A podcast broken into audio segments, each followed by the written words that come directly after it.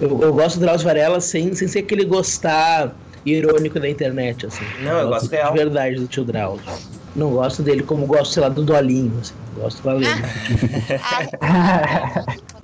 Embora goste muito do Dolinho também, porque o Dolinho é a representação da vitória dos publicitários sobre nós, meros mortais. Assim. Sim. Vitória da publicidade ruim, diga-se, né? Isso, ele é tipo o avatar da publicidade ruim, assim. E né? ele demonstra como a publicidade é um erro. Ah, eu ia perguntar se tem publicidade boa. É, é que, é, eu acho que esses comentários são super pertinentes. Né? Não existe publicidade boa e o Dolinho representa toda a publicidade brasileira. É isso, boa noite!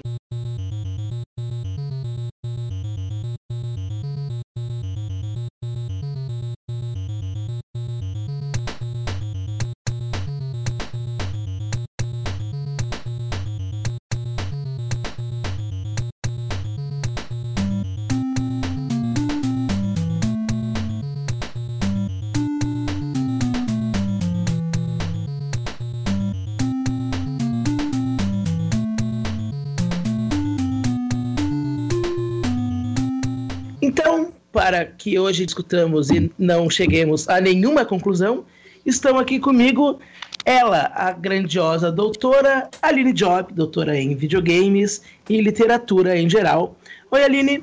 Oi, gente, tudo bom? Muito bem, Aline, obrigado. Também está conosco aqui a sempre grandiosa e única pessoa que consegue se auto-intitular artista no ataque e atual curadora de jogos do Glitch, né? Bruna Dias. Oi, Bruna. Oi, tudo bem? Tudo bem. Estamos aí de volta.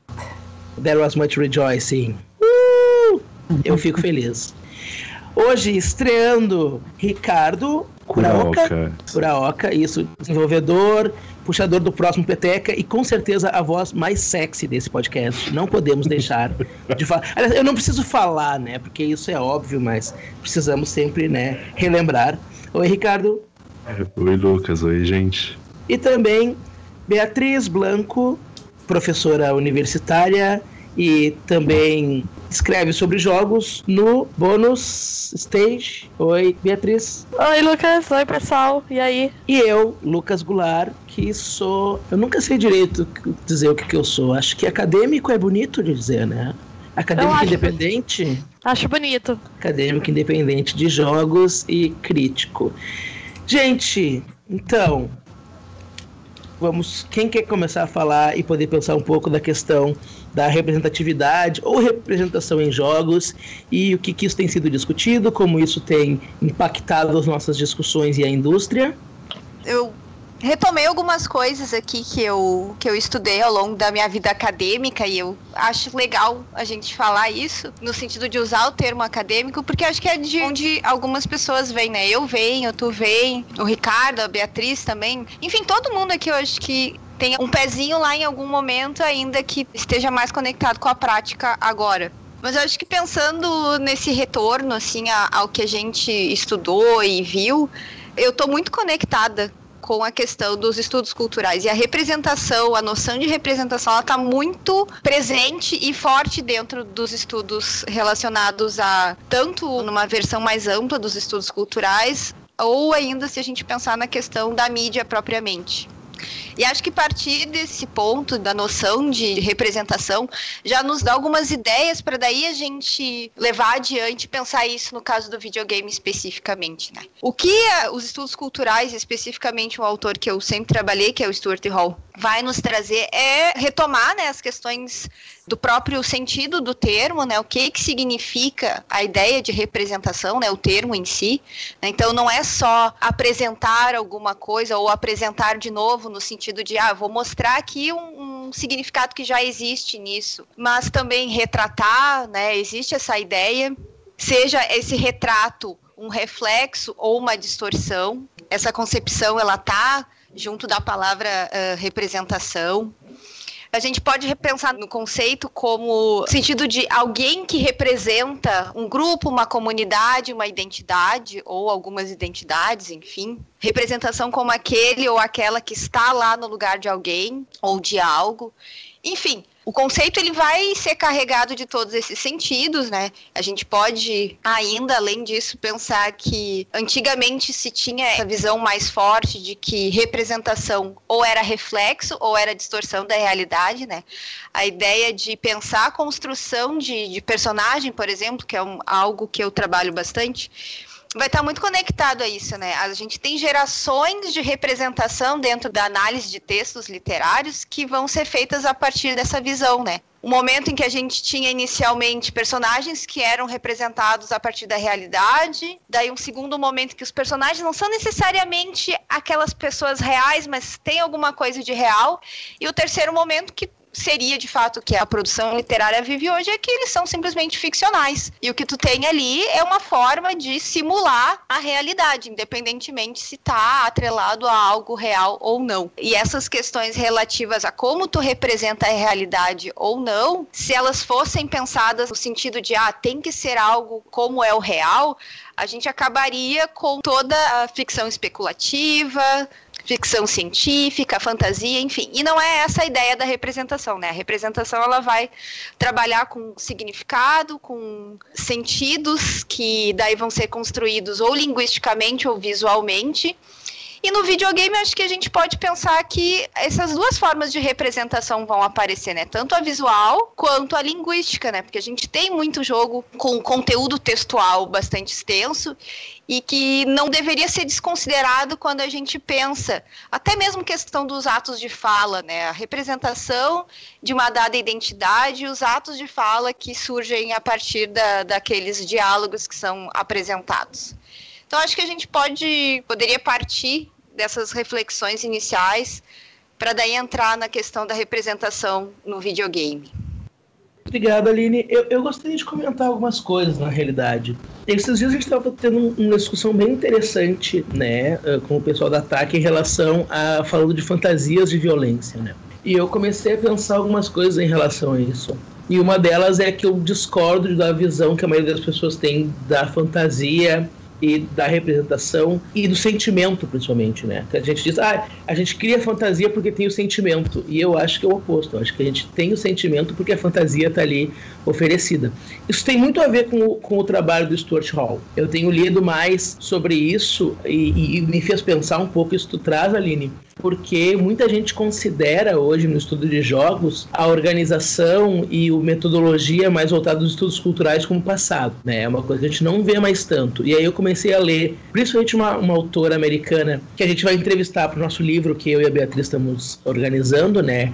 Que se chama Kishona Gray. Então eu comecei a ler toda a obra dela para poder ver. E a obra dela é muito, muito, muito dos estudos culturais clássicos, né? Então, para pensar a hegemonia, para pensar a visibilidade e invisibilidade de formas de ver o mundo, de pensar como se cria uma questão racial centrada, então, né, na diminuição, Shona Gray vai escrever principalmente sobre, sobre gênero e raça, mas mais raça, né? E, e, como se cria uma visão muito inferior e tal da raça, como hegemonia e tudo. Então é, é muito interessante ver isso e pensar uma coisa que esses dias eu falei, que eu revisitei uma frase do, do Darcy Ribeiro, né? Que o Darcy Ribeiro dizia assim: a crise da educação no Brasil não é uma crise, é um projeto, né? E eu utilizei essa frase para dizer que a distância entre a humanidade e os jogos digitais no Brasil hoje, nas academias, não é uma crise, ela é um projeto. Eu acho que é um projeto principalmente por causa disso. Assim, eu acho que tenta-se apagar uma discussão sobre representação nesse sentido que tu coloca e colocar uma visão de representação muito mais simples e um pouco simplória, assim, como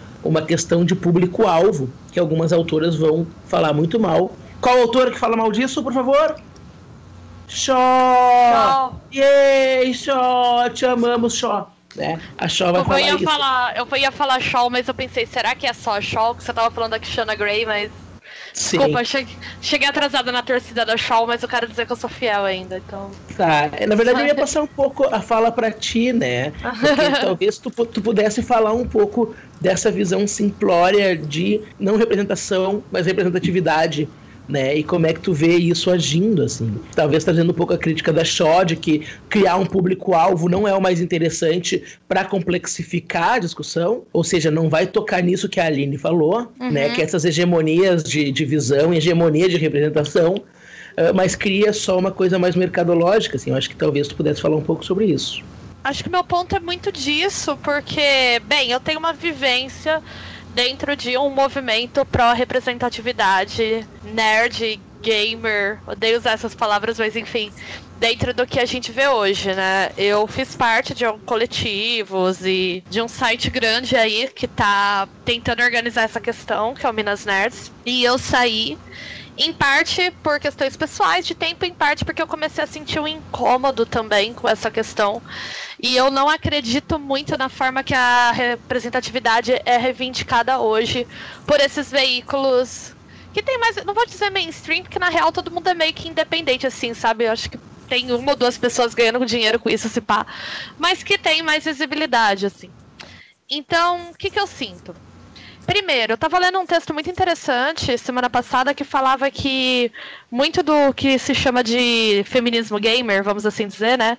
Dessas demandas por representatividade no meio gamer, elas na real partem de uma premissa pós-feminista e não feminista. O pós-feminismo seria um Estado que está bem ligado a uma visão bem liberal de mundo, em que acredita-se que, na real, as mulheres já têm uma paridade estrutural com os homens que elas estão discriminadas por questões de escolha. Não é isso que a galera que faz crítica visando representatividade hoje diz.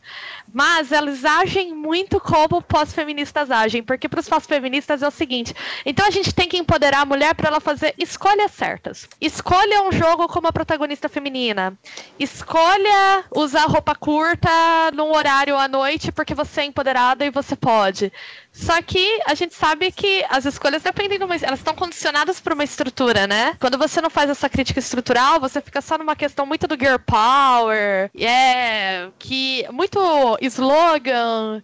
E muito, ai, é isso. Então, mulheres são poderosas, tal. Mulheres podem tudo. E às vezes até gerava incômodo você chegar numa discussão, como eu já cheguei algumas vezes, e falar, cara, eu não acho que a gente possa tudo. Eu acho que, na real, a gente tinha que começar a olhar mais para as personagens femininas frágeis, porque boa parte das mulheres tá fragilizada, não tá forte, saca? Parece que tudo era uma questão de escolha. E aí, basta você escolher os produtos, você vai criar um nicho e o mercado vai mudar. E aí a crítica Cachal fala, né, que você começa a tratar a representatividade como uma questão de nicho. Vamos fazer personagens diversos porque tem um público para isso. E aí é uma bosta, porque o público, você joga o ônus do consumo da representatividade pro público. Então, assim, sei lá, sai um produto que tem personagens representativos, mas é uma merda, é fraco. Vamos assim dizer. Eu não gosto muito de Sense8, eu acho o roteiro de Sense8 ruim com bons personagens. Mas rolava uma cobrança quando eu falava, ai, ah, não quero consumir isso, mas você tem que consumir para fazer em outra temporada, porque é um produto com representatividade. Então, assim, eu lembro que antes do filme da Mulher Maravilha sair, eu fiquei muito incomodada, porque começou a rolar um movimento pró filme da Mulher Maravilha. E não, o filme não vai ser ruim, o filme vai ser bom e todas temos que ver no cinema. Eu falei, peraí, eu tô militando para dar dinheiro para grande estúdio, cara? É sobre isso, assim?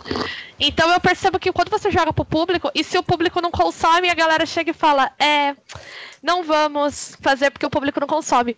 E o discurso desses coletivos que falam em feminismo nerd e tal, geral, vou falar do que eu participei, porque eu fiz o material de mídia deles, mas não posso falar pelos outros, mas o que eu vi geralmente é isso. É assim, sua empresa tem que investir em representatividade porque isso vende, e vários números de venda, entendeu?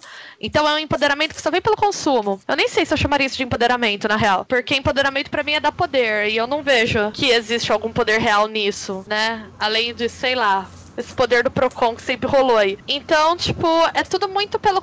Eu não vou dizer que é tudo assim, tem gente fazendo boa crítica de mídia. Eu acho que um mérito desse movimento de representatividade foi tirar a crítica de mídia feminista, que era uma coisa muito acadêmica.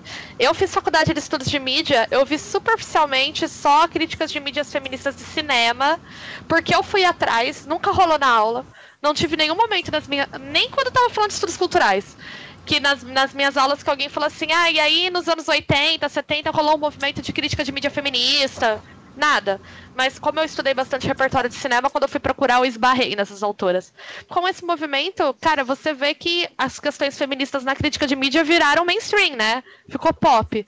E isso foi legal, isso foi muito positivo.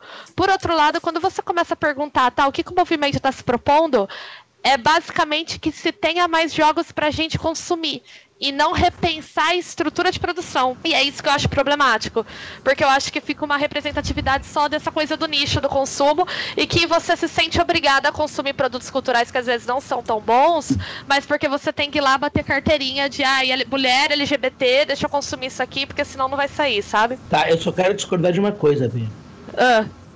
Suruba pansexual psiônica, cara. Isso é defende Sense8 contra Então, qualquer crítica. É tipo, eu, te, eu tenho um amigo meu que, que ele diz que, claro, é uma coisa bem, bem hétero, assim, mas, né, que uh, bacon, ele é um argumento contra o vegetarianismo. assim. O bacon, ele é um argumento. né? A pessoa vegetariana vai vir dizendo assim, olha, não existe possibilidade ética de alimentação se a gente come animais que são, né, sencientes. E aí tu olha e diz bacon, e o negócio fica mais ou menos no mesmo nível, assim.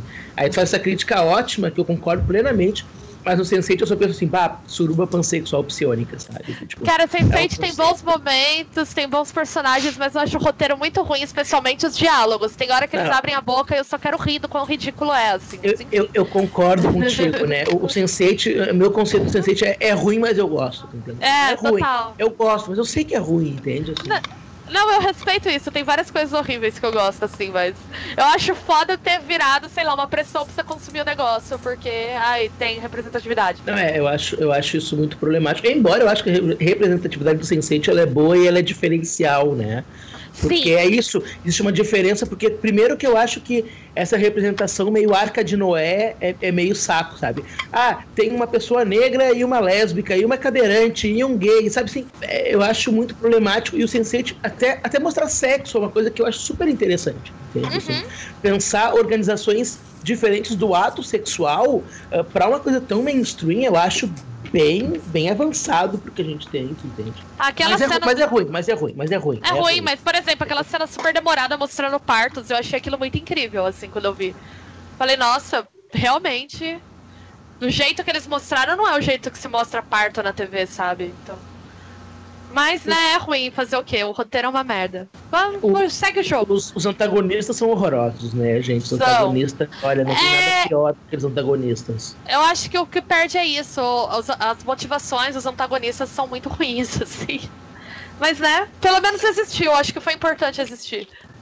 Partindo dessa última fala de ser importante existir, eu andei pensando muito sobre o tema, até por causa do podcast, né? Mas eu acho que às vezes a discussão ela tá um pouco desgastada nessa é, representatividade pela representatividade e parece que não sai muito daí. Mas eu fico pensando muito como existem certas iniciativas que talvez sejam um pouco simplórias, não adentrem tanto em questão mais aprofundada da, da de cultura e de tudo mais mas que elas acabam sendo importantes para criar uma imagem da pessoa que está consumindo, mesmo que seja nesse papel de consumidor, para ele ver outras possibilidades, né? Eu fico pensando muito, como por exemplo esses jogos que você consegue criar o seu personagem, né? Você consegue escolher o, desde a cor da pele dele, consegue escolher o, o se vai ser homem, se vai ser mulher, ou se de repente nenhum dos dois, ou vai ser é, baixo, magro, gordo. E no fim, poucos desses jogos fazem alguma coisa diferente em relação ao que você escolheu, né? Parece que é, não faz diferença e isso é uma crítica válida, mas eu acho que ao mesmo tempo tem uma boa parcela assim das pessoas que precisam entrar em contato com algo que mostre que pode ser diferente, né? É Uma primeira, uma porta de entrada para que possa ter um pensamento crítico em relação a isso. Eu acho que a gente, às vezes, falando muito, entrando nos conceitos e tendo uma mentalidade mais acadêmica, acho que a gente às vezes não percebe o quanto ainda essas pequenas participações, elas acabam sendo um pouco importantes em certas instâncias, né? Eu penso como eu sou descendente de japoneses, né? E como é difícil, mesmo boa parte da indústria de jogos, ela ter uma origem japonesa e ter bastante jogos feitos no Japão e tudo mais, como é difícil me ver representado de certo modo no- nos jogos, né? até porque no Japão eles ah, todos os personagens têm olhos gigantes, eles têm cabelo colorido, sabe? É uma coisa meio parte assim do, do que de como eles são fisicamente, né? E eu, eu penso, nossa, até um jogo como Sleeping Dogs, que é aquele jogo de mafioso, que é de arte marcial, que é meio bem estereótipo, eu olhar e falar, nossa, tem um protagonista que tem um olho puxado de verdade, abre um, um certo porta para eu pensar mais criticamente outros tipos de personagens, de representações, né? Eu concordo, né? Eu, eu sempre fui muito crítico em falar isso, que só essa representação não, não é interessante, mas eu tenho repensado um pouco isso, né? Eu repensei muito isso em relação à representação de, pessoas trans no Baldur's Gate mais recente, na realidade. Porque ali sim, simplesmente a existência de uma personagem que, que é abertamente trans fez as pessoas pirarem, assim, enlouquecerem completamente, sabe? Uh, e eu acho que isso é, eu acho que é importante, pelo menos, se, se, não importante tão politicamente, assim, ah, é, é isso que a gente quer, pelo menos para poder trazer algumas pessoas que se sentirem à vontade para reclamar, pelo menos. Né? Uhum. E para isso é necessário, em um primeiro momento, que as pessoas, pelo menos, possam estar ali, né? Eu sempre digo que eu acho legal, por exemplo, essas coisas mínimas do chamado feminismo gamer, que pelo menos deixa as mulheres ali para elas poderem até falar que tá uma merda, sabe? Ali dentro, assim. Uhum. Né? Não, não é mais uma, uma negação, assim, já ah, não vou, não vou participar agora. Pra mim já é louco ouvir a junção de feminismo com gamer, né? Já começa é... por aí. Eu Dói bem... ouvir isso. eu sou bem contra isso, né? Tipo, eu acho que a gente tem que desconstruir o nerd e o gamer porque eles são antifeministas por definição, assim. Exatamente. Mas, por outro lado, eu entendo que como um estágio inicial do debate, funcionou. A gente conseguiu trazer o assunto para o mainstream e conseguiu criar uma demanda assim. Eu acho que ficar estacionado no ponto que tá não tá bom. Porque então uma coisa de consumo virou um nicho para influenciadores, galera que quer virar influencer. É, muitas vezes acaba meio que caindo num problema que eu sinto muito na crítica de mídia hoje, falando como crítica de mídia, que é a problematização descontextualizada, né?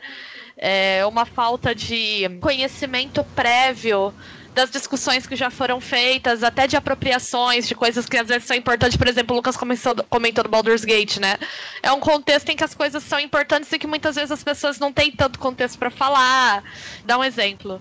Virou uma moda um tempo atrás a galera problematizar drag queen, assim. Todo mundo tava fazendo isso. E, cara, eu acho complicado fazer isso sem você ter um conhecimento histórico do quanto que as drag queens foram importantes pro movimento LGBT, sabe? Eu acho que tem que problematizar, mas você tem que trazer isso, porque senão você meio que tá jogando fora. Eu tenho uns amigos mais velhos que falaram assim que incomodam muito eles, a galera que acha que o movimento LGBT começou nos anos 2000. E rola, né? Rola isso Nossa, com o feminismo. como rola. Não, mas no movimento LGBT, eu acho que do, dos movimentos que eu já presenciei, assim, tá, tá, certo que no LGBT eu sou mais próximo e, e, militei durante um bom tempo e ainda sou muito ligado. Eu acho que é o que mais tem problemas uh, geracionais, o que mais é. problemas geracionais nesse sentido entende? Das pessoas dizerem assim, por que falar viadagem? Você pode falar queer, entende? Assim, e isso não faz o menor sentido pra, sei lá, sabe? Tu vai, tu vai falar isso pra uma bicha velha de 50 anos que sobreviveu, uh, sobreviveu ditadura, sobreviveu a AIDS, entende? Assim, eu, eu, eu fico, nossa, isso é uma das poucas coisas que me deixa muito re, realmente revoltado, assim, nesse É, e assim, eu tenho um amigo exatamente dessa faixa etária de 50 e poucos anos que dias ele tava falando, cara, essas bichas novinhas tem que me respeitar, saca? Peraí, né? Não eu vi coisas, eu vi apropriações aconteceram que fazem muito sentido para minha geração, que talvez não façam mais sentido para vocês, que bom, mas é complicado vocês chegarem invalidando. Então, assim, eu acho que agora o movimento feminista gamer tem que dar esse passo anti-gamer. Porque do jeito que tá, tá muito acomodado numa questão de consumo. E é isso que me incomoda. Não o ponto de partida, eu achei o ponto de partida foda. Tanto que eu participei ativamente do movimento, até eu achar que tava virando uma coisa para ser influencer e ganhar dinheiro e fome like. Assim, e eu caí fora porque vocês sabem que essa é zero a minha vibe, né? Pois é, eu, eu nunca não participei, evidentemente, né? Senão a gente teria se conhecido antes. Mas eu acompanhei aquela página e tal. E, enfim, como tu citou, eu acho que, ela, que é bem relevante a gente comentar coisas, porque ali acho que a gente tem um microcosmo do universo nerd e gamer, né? Vamos usar esse termo mesmo, que é, é bem significativo, né? Tu falou da questão do desse meio que ah vamos todo mundo assistir Mulher Maravilha porque é filme né feito para mulher com mulher isso e aquilo e aí, para mim, aquilo ali seria. O que eu via acontecendo naquela página ali, eu sentia como, nossa, o máximo que, infelizmente, essas meninas conseguem pensar como feminismos é usar a camiseta da Mulher Maravilha, sabe? É, e frase de e eu me incomodava com isso. Exato, sabe? E eu me incomodava com isso. Por outro lado, eu acho que é o caminho pro início, né? E eu não posso deixar de, de ignorar que a maioria delas são super jovens. Muito Sim. jovens. Muito né? jovem. É uma, guriaz, uma, uma gurizadinha assim de 15, 18 anos, 20 anos.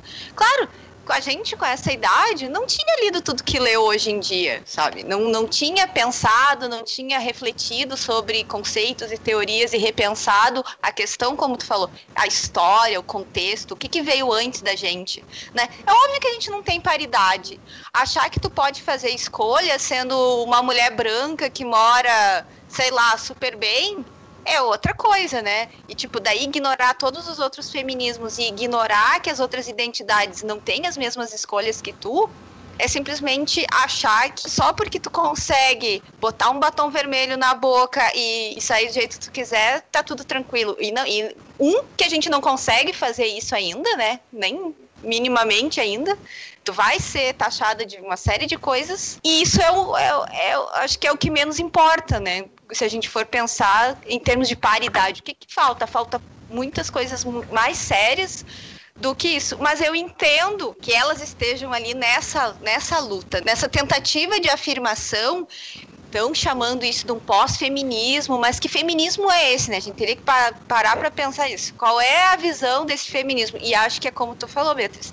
É a questão de um pensamento super liberal que o que determina é a questão das escolhas, a possibilidade de fazer escolhas. E não a, a uma realidade de feminismos e identidades e o que significa a questão de representação e representatividade. Que daí a gente volta, né? Claro, posso pensar que a representatividade pela representatividade, ela não modifica a estrutura. E realmente, ela não modifica a estrutura. Por outro lado, ela produz a possibilidade de alteridade, de empatia, de uma série de, de, de questões que para quem não está inserido dentro desse debate, dentro dessas discussões, é fundamental. Eu acho que levar para dentro, é, tipo, a gente pega o Sense8 que tu tinha mencionado. Sim, tem uma série de problemas narrativos ali, diálogos bobos e tal, personagens que são legais, mas, né, também, enfim. Eu adorava a série, mas eu enxergo os problemas que tem. Por outro lado, tu criou personagens ali que tu leva para dentro de casas, que digamos assim, seriam casas que não pensam identidades, não pensam diversidades, e, e eles enfrentaram ali uma personagem, a Nomi, que é uma mulher trans e que é lésbica. As pessoas elas não têm noção disso. Quando elas assistem aquilo ali e pensam, "Ah", sabe, é um, é um choque para elas pensar nessa possibilidade. Então, acho que a importância dessa representatividade, que pode não ser tão significativa naquilo que nós esperamos, porque daí a gente está cheio de teoria, cheio de discussão, né?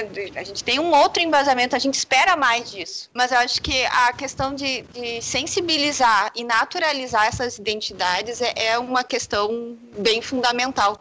Que quando eu falei lá no início em fantasia, eu tô pensando no gênero próprio da fantasia, né? Que daí o Lucas levou pro caminho já desse desejo e tal. Não, tô pensando no gênero fantasia, que também, como uma estrutura pensada dentro de um certo padrão, se, tenta se escapar de algumas questões de diversidade, identidades, mas hoje isso já está sendo desconstruído, né? Que é, acho que é o grande papel de quem está produzindo histórias, produzindo narrativas hoje. Essa acho que é a grande função de, de usar esse espaço que a gente tem. Mas, claro, ele não, não deveria ser só focado no consumo, o que é um saco, né? Sim. Eu acho que a gente tem que cobrar isso até às vezes mais de quem encabeça essas mobilizações hoje do que tanto dos os produtos, sim, tem que cobrar os produtores, mas eu acho que a responsabilidade dessa coisa ficar muito focada no consumo é muito mais de quem tá encabeçando isso, entendeu? Porque eu sinto que esses movimentos se propõem como feministas, mas eles não estão. A discussão ainda é um pouquinho superficial. Por outro lado, tô- hoje eu tô só me desdizendo. É, também acho que rola uma pressão grande de que muitas das meninas que, se colocaram esse papel são bastante deslumbradas e são fãs, na real, que se viram aí numa oportunidade de falarem como especialista. E você tem menina produzindo conteúdo hoje sobre feminismo, nerd, que nunca leu teoria feminista na vida, cara. Eu não tô falando isso do ponto de vista elitista, de ai, que tem que ler a teoria. Não é isso, mas assim.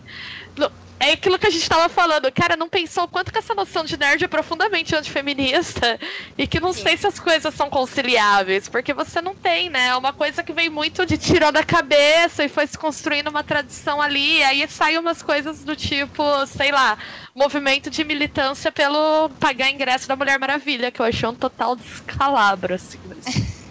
Essa sou eu. ah, eu concordo. Eu falei, Bruna. gente. Eu falei que eu ia reclamar muito, gente. Desculpa. Tá, achei, acho que tá pouco, hein? Achei dá pra, pouco. Dá acho pra tá piorar. Tá pegando, acho que tá pegando super leve, levando em consideração a gente começar a pensar quais é são os impactos disso, assim, né? Sim. Uh, mas, Bruna, o que, que tu acha dos assuntos, das questões? Oh, eu concordo com. Gostei muito da fala da, da Beatriz. Eu acho que fecha muito com o que eu penso, com o que a gente meio que falou ali um pouco no chat do ataque, quando, quando entrou essa questão da representatividade e tal, que é isso do foco no consumo, assim, né? E nessa coisa assim de que, ah, tem um personagem trans em tal jogo, em tal coisa. Uma questão assim de, ó, de, se, de, de uma supervalorização da iniciativa, sabe? De ter uma personagem mulher mais bem desenvolvida, um personagem trans, enfim. Eu vejo isso com muita desconfiança, se essas iniciativas, porque, enfim, né, o contexto atual meio que exige dessas empresas e desses produtores esse tipo de personagens, né? é, é, trazer esses questionamentos. Eu acho que então, dependendo da forma como, como é apresentado, às vezes eu não. Eu acho sempre. É sempre legal que tenha, né? Sempre legal que apareçam personagens fora da norma, do, do cara cis e tal. Mas eu acho que muitas vezes é tipo a, atingir um determinado grupo de pessoas para vender jogo, para gerar discussão. Eu não vejo muito uma questão de, de querer realmente uma transformação assim, social, sei lá, realmente amadurecer o videogame, ou sei lá, amadurecer a produção. É bem isso, assim, eu acho essas iniciativas são válidas, acho que sempre aparece um personagem uh, trans, mulher, enfim, é legal, mas eu não consigo bater palma para isso, assim.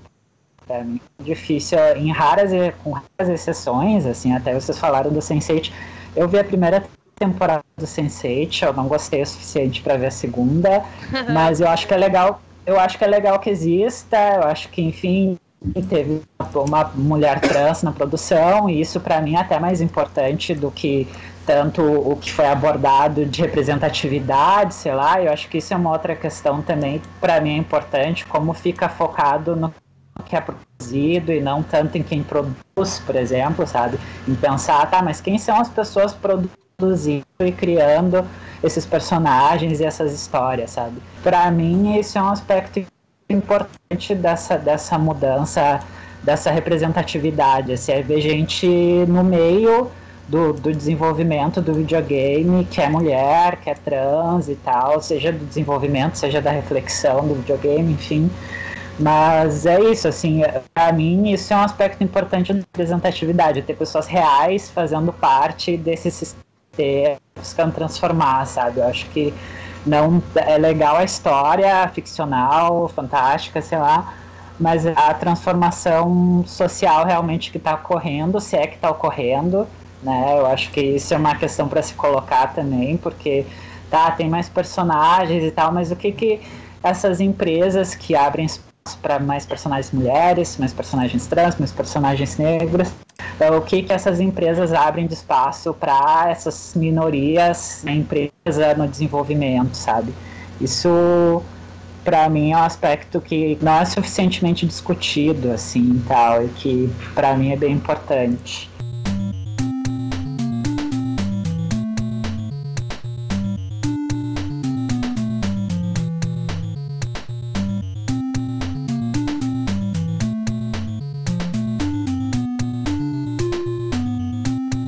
Isso é uma pergunta que eu acho que, que agora que tu falou que eu achei bem interessante.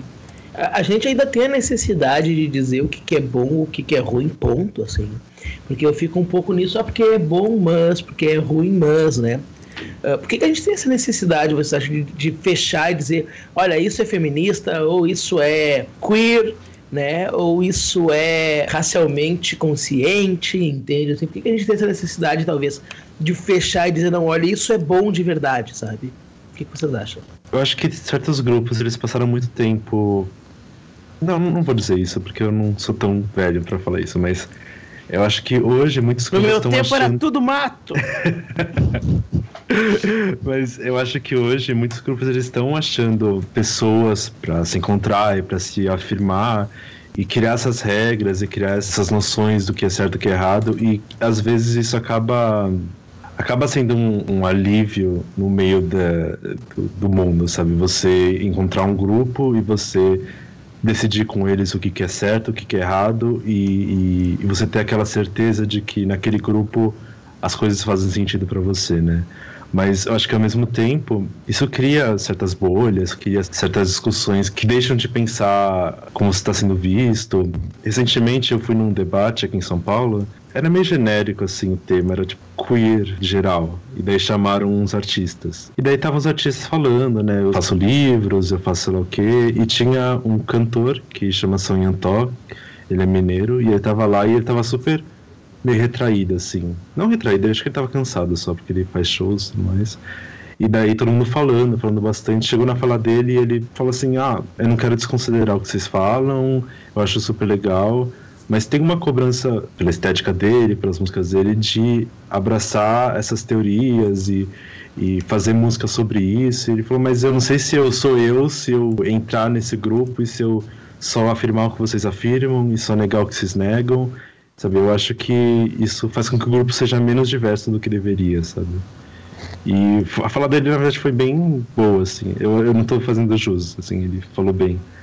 E, e me fez pensar muito nisso, como os grupos, eles se acharam, talvez por causa da internet, eh, por causa de, de alguns avanços e alguns movimentos, e às vezes eles caem nessas armadilhas de acharem tão bom se, se afirmar e achar as pessoas que ficam só nisso, só nessa nesse, nesse pensamento de que ah, a gente já descobriu o que, está certo e o que está errado. Eu acho que isso é interessante que me lembrou um pouco o, o que eu vi quando eu fui para os Estados Unidos ver as cenas queer de produção de jogos. Assim. E tinha uma coisa meio. E uma vez eu fui num que era numa discussão que era um workshop de como fazer jogos apesar de estar cansado. Era uma coisa meio assim. E, gente, foi a coisa mais bizarra que eu vi na minha vida. Que era do tipo, não, tu trabalha em dois empregos, tu tem que se expressar e mostrar pro mundo, né? E ajudar a sua comunidade, assim. E eu pensando, cara, sabe, mas essa gente trabalha em dois empregos, entende? Assim. E ele tem que chegar em casa e fazer jogo não porque tu quer, mas porque a tua comunidade precisa disso, entende? Sim. E no, no Brasil a gente nunca teve essa visão de comunidade tão forte, mas parece que quando a gente fala dessa representatividade, isso vem né? Isso nos pega com, com uma, certa, né, uma certa força. Assim. Mas tem paralelos dessa visão de comunidade no Brasil, sim, tá? Boa parte desses sites que produzem conteúdo feminista, não vou dizer todos, alguns são pagos, graças a Deus, mas o que eu tava trabalhando não, e eu percebo que na ingenuidade eu colaborei com esse clima de trabalho extremamente precário nesse sentido.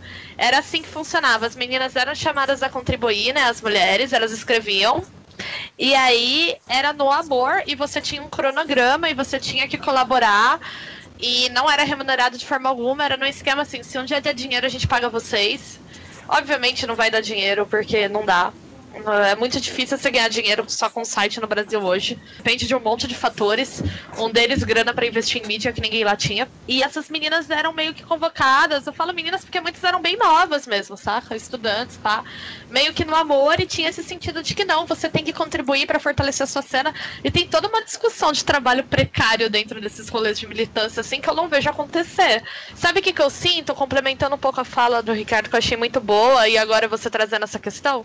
Eu sinto que quando a gente é militante de causa social, parece que a gente é cobrado a se justificar mais que a média. Porque acho que é um rolê tão mal visto que aí você tem que dizer, não, mas eu trabalho pela causa, não, mas eu faço isso e aquilo. E a gente fica tanto tempo na defensiva, saca? Que a gente tem que ficar se justificando e também nessa postura de falar, reafirmar. E qualquer coisa que você discorda da comunidade, você é visto como um boicote. Então, eu via muito essa visão lá, assim, do tipo, ai, quem não quer colaborar tá boicotando, sabe? Eu vou fazer um comentário, assim, que na real é super pessoal, mas é sobre essa questão de participar desses movimentos e coletivos e tal. Não sei se porque daí eu também sou uh, um pouco mais velho, coisa e tal, eu nunca consegui entrar nesses grupos assim e, e, permanecer. Não era um problema a questão de visões diferentes, evidentemente que as, as visões vão ser diferentes, mas me incomodava um pouco esse fato de não conhecer as coisas, de faltar estudo. Eu acho que é fundamental para a gente poder desconstruir a estrutura em que a gente vive, tu entender as coisas, como elas funcionam, como elas são transformadas e como elas são mantidas todas essas coisas que a gente abomina e, eventualmente voltam aqui no ataque. Sei lá, a gente fala de racismo, a gente fala de machismo, a gente fala de uma série de outras coisas que aparecem dentro da, da cultura nerd e cultura gamer. E no fim, eu acho que essas, essas questões, para a gente poder desconstruí-las, a gente precisa pensar em como elas foram criadas, como elas foram simuladas, transformadas.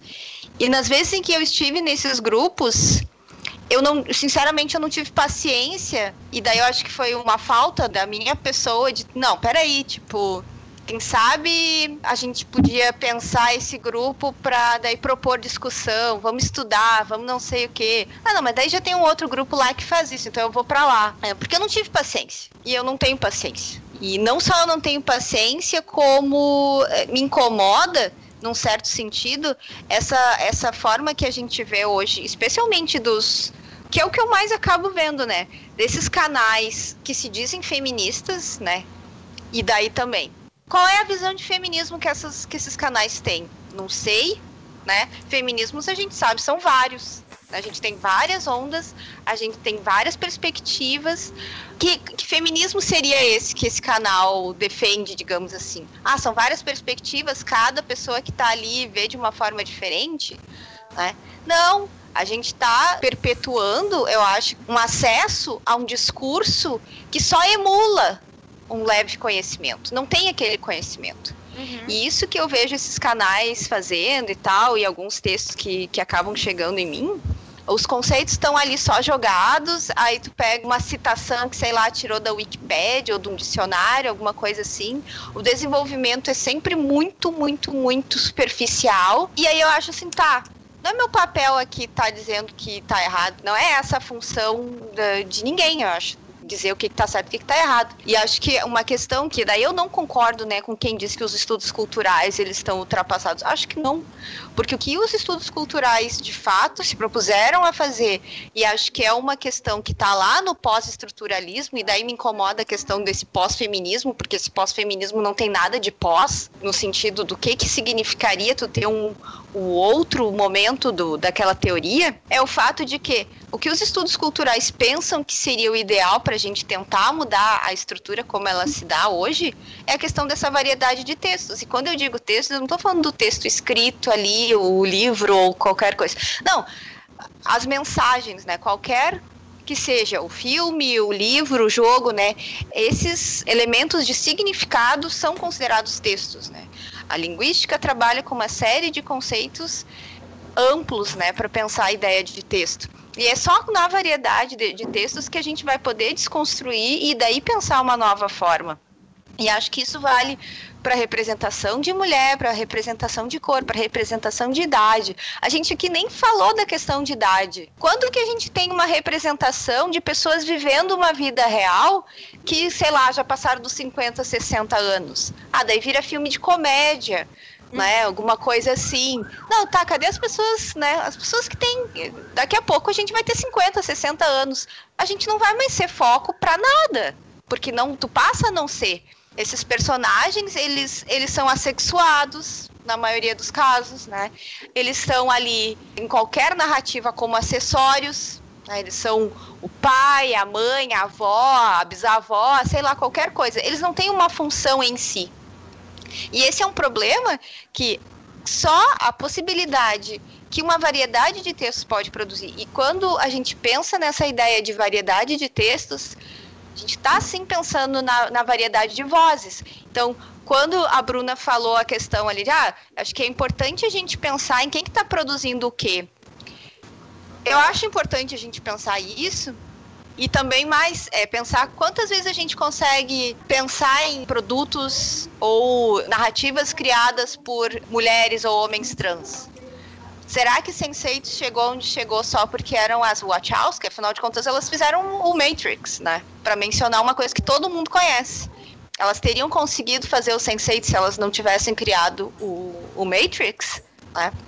Enfim, questões que, que, que, são pertinentes, mas que daí, claro, eu aqui eu fiz vários comentários que não estão entrando diretamente na questão de representação dentro de videogame, mas eu acho que são coisas mais amplas, assim, no sentido geral, de como falta a gente problematizar isso, porque eu, eu concordo contigo, Beatriz, que acho que foi, rolou ali uma, uma apropriação do que, que é a representatividade e isso está se perdendo de um, num, num sentido muito ruim. E o que mais me deixa louca, que me chama muita atenção, não sei se vocês já leram o texto do Ted Kaczynski, o Una Bomber, o Sociedade Industrial e o, o seu Futuro, em que bem no início do texto, ele vai falar de alguns problemas em que ele vê no pensamento de esquerda, né? Ele não vai falar da esquerda em si, ele vai falar o pensamento de esquerda, a psicologia de esquerda. Que o que a gente fez, né? No caso, nós que somos de esquerda, efetivamente, então fomos nós, segundo Ted Kaczynski que o que a gente fez foi dividir a sociedade. Porque no momento que a gente cria rótulos e a gente diz que essa é feminista, essa é isso, essa é aquilo, não sei o que, a gente criou rótulos, a gente a está se destruindo, né? Esse é o pensamento que quem não é de esquerda vê. Que a gente está se enfraquecendo no momento em que a gente demonstra as nossas identidades. Então, pensar nossas identidades e a diversidade é um problema que eles veem. E eles, eu tô dizendo, a direita, né? É essa questão, eu acho, que tá por trás de tudo isso. E no fim, eu não sei o quanto disso já não entrou um pouco no pensamento da própria esquerda, do tipo assim, representatividade é ruim, porque daí eu tô ali só mostrando por mostrar. Eu acho que a gente tem ainda muito disso, de mostrar por mostrar. E não é essa a função da mídia em si. Eu acho que a gente pode usar ela de uma forma muito mais transformadora e significativa. Mas no momento em que tu já coloca lá tá aparecendo, é real, sabe? Não, não tá escondido dentro do armário. Acho que isso é o princípio das coisas.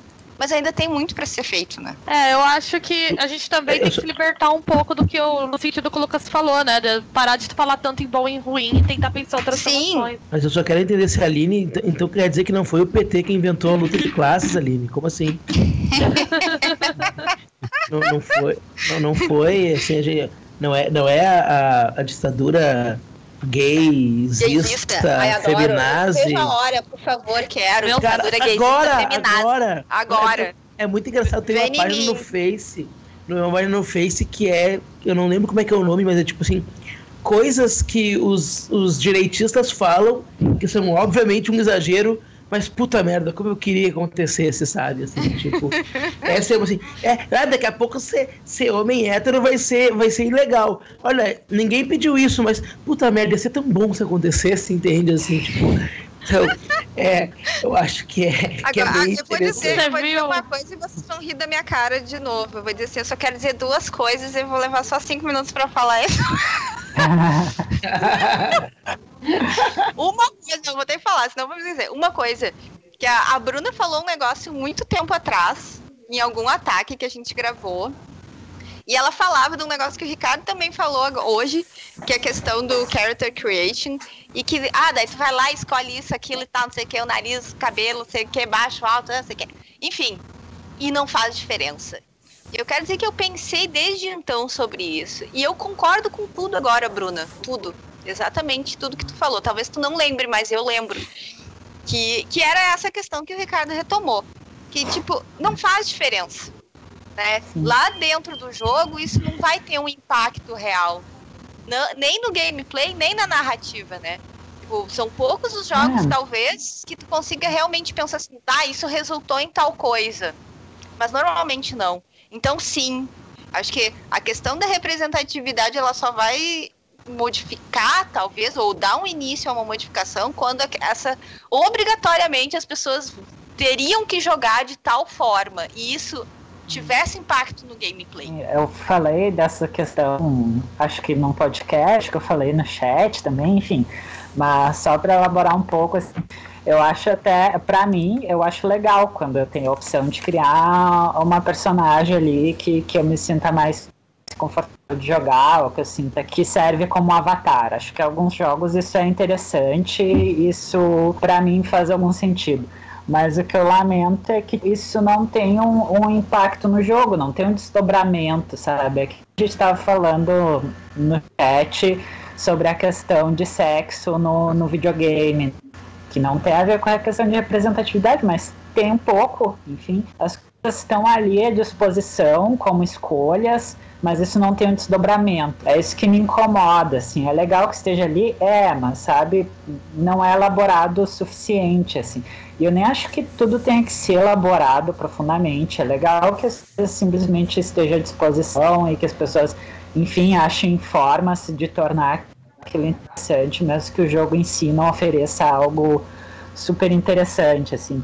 Mas eu acho que também a gente pode almejar, assim, que as coisas sejam melhor elaboradas, assim, sabe? Eu acho que pode ter os dois. E falando no que estavam falando da questão da representatividade da esquerda e tal, eu acho que tem essa discussão também dessa questão da, da dessa separação entre quem fala representatividade e às vezes o pessoal da esquerda mais velha guarda, sei lá, que critica a questão da representatividade, que fala mais em questão de e, empregos e questões sociais e tal. E o que eu tentei fazer na minha fala foi justamente dizer que acho que os dois importam, assim, que a gente não deveria criar essa distinção. Acho que a representatividade é importante, mas eu acho que a gente não deveria ficar só nisso. A gente deveria pensar em questões estruturais de acesso ao emprego, de, de como eu disse, quem está produzindo essas coisas, sabe? Quem está criando esses textos, esses discursos nos jogos, sabe? E dá oportunidade para que pessoas de todas as minorias possam participar dessa criação desse desenvolvimento do videogame, do ter, da qualidade textual, dessa variedade, né? Enfim, eu acho que as duas questões andam juntas, assim, eu acho que o problema para mim é quando fica essa distinção entre representatividade ou pensar questões mais estruturais, assim. Isso aparece um, um pouco na crítica da, da esquerda, né? Eu só queria fazer um, coment... um comentário que tem tudo a ver com o que tu disse. Porque aconteceu o oposto, né? Porque eu falei isso também, de que para mim não fazia diferença e tal. E a Aline respondeu a isso, né? É, quando eu falei isso, ela disse: Mas tu fala isso porque tu é um homem branco, cinza, porcaria do videogame feito pra ti. Tudo verdade. Tu, tu sentou. Não, tudo verdade, obviamente. Né? Tu sentou esse teu cu no chão e jogou o Super Nintendo quando quis, porque, né, enfim, teve acesso, os jogos eram feitos pra ti e tal. E aí eu repensei isso, né? E, te, e, e, aí eu concordo muito com o que tu disse, assim. E eu ia te perguntar exatamente se tu não acha que as coisas estão um pouco juntas. E mais do que isso, poder abrir para perguntar um pouco assim, até onde, que é uma coisa que a Shaw, por exemplo, vai dizer que não, mas eu acho que é legal a gente pensar um pouco, principalmente quando a gente vai falar não só de mulheres, né, mas por exemplo de mulheres trans, ou de mulheres negras, né, ou de pessoas que realmente, assim, para poder se ver num produto de mídia é muito difícil, né? Até onde não representação e possibilidade inicial de acesso não andam juntas mesmo, sabe? A Shaw vai dizer que não, e eu, às vezes, concordo com a Shaw, porque, assim, não tem como discordar dela, porque ela é fantástica. Mas, assim, eu acho que é legal a gente abrir, assim, até onde não tem a ver, realmente, representação e acesso, assim. Bom, vou começar respondendo, então.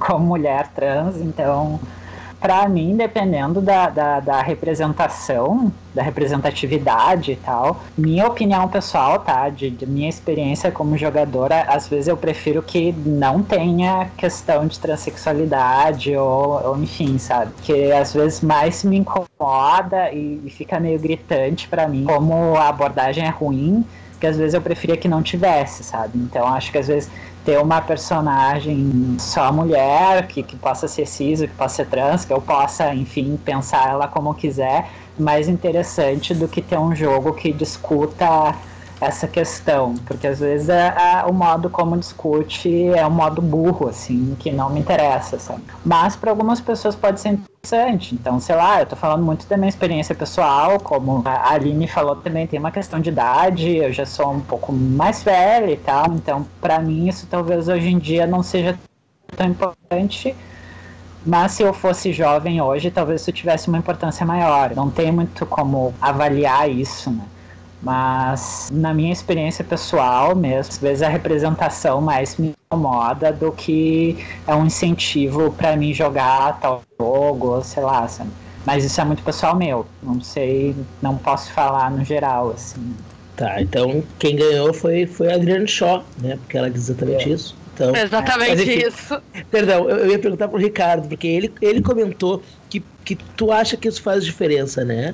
Bom, como eu falei também antes, acho que a gente quando tá muito dentro nessa discussão, a gente começa a não ter paciência para essas coisas, né? Eu tenho uma amiga que falava muito isso, assim, para mim, que pessoal ficava taxando ela de brava, de que discutia com todo mundo. Ela falava, Ricardo, eu sei que é importante eu explicar pro cara que ele tá sendo machista e não xingar a cara dele, mas eu não tenho sangue frio para isso. Eu não tenho sangue frio para chegar pro cara e falar, ô, oh, deixa eu falar pra você, sabe? Isso tá errado quando eu sei que mulher tá morrendo no Brasil todo ano, sabe? Ela falava, eu acho que é importante, mas eu não, não, não tenho paciência, não tenho sangue frio pra fazer isso. E assim, eu acho que existe muita gente em níveis diferentes de entendimento de todos os assuntos que a gente fala, de representatividade, de lugar de fala, de tudo isso, sabe? Às vezes a gente tá tão à frente dessas discussões que a gente sente que é perda de tempo desacelerar e de pensar como essas pessoas que não estão tendo esse acesso vão conseguir entrar, sabe? Como uma pessoa que não tem essas discussões em casa, que talvez não tenha em contato com isso, vai chegar nessa discussão queer, discussão de não binário, discussão super avançada de certo modo, assim, não avançada de, de nível, mas avançada que já está sendo bastante discutida por outros grupos, né?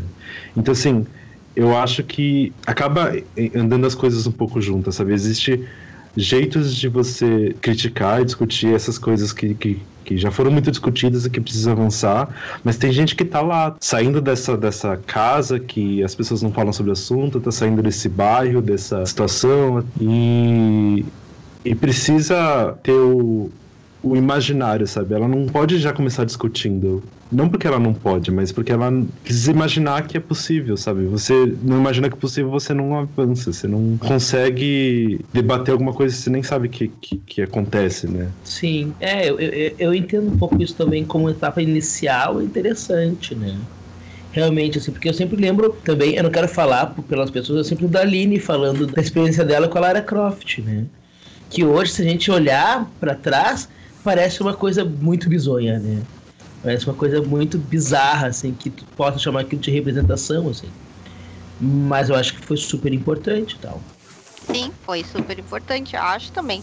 Mas, né, tem problemas. Essa que é a questão. E eu acho que o, o, o, melhor de tudo é que a gente pode problematizar as coisas. Ninguém vai morrer por causa disso. Nem as coisas vão morrer. E é o que a cultura nerd gamer não entende. Né? Que a gente problematizar, a gente vai transformar e daí talvez transformar sim para uma coisa melhor para todo mundo. Eu tava pensando na, ainda na questão do, do character creation. Eu prefiro os jogos que são assim, porque daí eu crio a personagem do jeito que eu quiser. Ou ainda eu vou jogar jogos em que a personagem é mulher. Eu não jogo jogos que o personagem é homem. Hétero, então nem se fala. Não jogo. Sim, eu vou atrás dos jogos que vão ter personagem feminina ou vão ter personagem mulher. Sim, eu vou. Que é uma escolha que eu faço. E acho que, ainda que seja consumo, né? Não deixa de ser consumo. Eu tô indo lá e tô comprando um jogo que custa 200 reais, né? Um jogo de PlayStation. Mas ainda assim eu tô fazendo uma escolha que, na, na minha perspectiva, tá uh, considerando a, a, identidade que eu assumo para mim. A minha posição de discurso. Né? Eu não quero mais jogar como se eu fosse um homem. É claro que lá em 1996, quando eu joguei a primeira Lara Croft, nossa, me sentia super representada naquela heroína. Claro, ela tinha todas as power fantasies que a gente gostaria, né, loucamente de ter. O problema é que a questão é que ela não se desenvolveu, né? Ela demorou muito para se desenvolver. Ela foi sofrer uma transformação para daí passar a ser uma mulher e não só uma personagem feminina em 2013 com aquele reboot. Ali ela se transformou bastante ainda que eu ache, acho que tem alguns resquícios, acho que rola ali ainda uma manutenção da essência dela lá de 1996. Mas eu acho que o character, a, a ideia de jogos com criação de personagem, ela é muito importante para que a gente possa oferecer a diversidade. Claro que daí a gente volta nessa, no problema da ah, são só escolhas e não, não tem impacto lá na narrativa. Tem às vezes algumas coisas assim, podem ser pequenas, né? Mas eu acho que algum impacto, mesmo que mínimo, sempre tem. Agora, se a gente pensa em jogos em que essa op essas opções elas não aparecem, mas daí a gente tem uh, a representação de alguma identidade específica. Imagino que vocês tenham visto o semi-trailer, semi-gameplay que rolou do, do The Last of Us 2 na E3 uhum. agora. E, e daí a gente tem uma cena em que uh, a Ellie tá beijando uma menina. Quer dizer, a menina beija ela e tal. E o que uh, surgiu naquele momento ali na, na, na rede mundial de computadores, né? Eram as pessoas enlouquecidas dizendo, tá, mas espera aí, espero que esse beijo aí não esteja aí por nada, né? Tem que ter alguma função dentro da história. Aí, um, eu pensei, ah, que lindo, todo mundo aqui é doutor em teoria da literatura, né? Porque tá todo mundo questionando a narrativa do jogo. Quero ver. Cadê? Quero ver. A segunda coisa, Desde quando questionam coisas héteros no jogo? Ah, daí o Kratos lá comendo as minas lá sem sentido nenhum no meio do jogo, ninguém questionou. Ah, o cara lá do Witcher também. Eu também questiono, mas eles. A, a, questão é que o gamer, o gamer tradicional, o guerreirão, aquele que ganha, né? O guerreiro, ele não vai questionar essas coisas, porque daí a gente volta naquela ideia. Sim, existe um imaginário de que o gamer neutro é o hétero branco. Então ele só vai questionar aquilo que está fora da identidade dele. Daí ele vai lá problematizar. Peraí, mas esse beijo tem sentido? Não, eu quero que esse beijo esteja encaminhado de uma forma que faça sentido dentro da história. Ah, cala a boca, palhaço, sabe? Eu fico puta cara com essas coisas. Mas eu quero assim, jogar esse beijo no mercado da tua cara. É, eu achei que era bem importante a gente ter esse tema. E eu achei importante ter, ter diversidade de opiniões, porque ainda que eu tenha uma visão muito mais assim acadêmica e teórica de feminismos e tenha também uma certa visão sobre a questão de representação dentro de jogos, eu acho que ela está aqui ainda para ser muito debatida, né? E a questão de pensar a representação de qualquer outra identidade que não seja essa vista como padrão, e assim, não adianta a gente querer falar assim, ah, é uma falácia dizer que existe esse jogador neutro, né? Que eu sempre digo que é o Lucas porque ele é homem branco, né? Não, mas assim, não é que se, não é uma falácia, mas é uma construção cultural. Se a gente vai analisar em termos de linguagem, as gramáticas, né? Teóricos e teóricos e teóricos da língua portuguesa vão dizer que o neutro é o masculino, né? As terminações no masculino, que daí tu tem uma diferença quando é feminino. Da onde isso? Quem determina?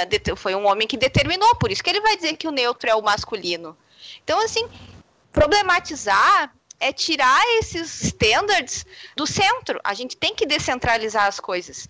E a gente só vai conseguir descentralizar as coisas com a variedade de textos que eu falei.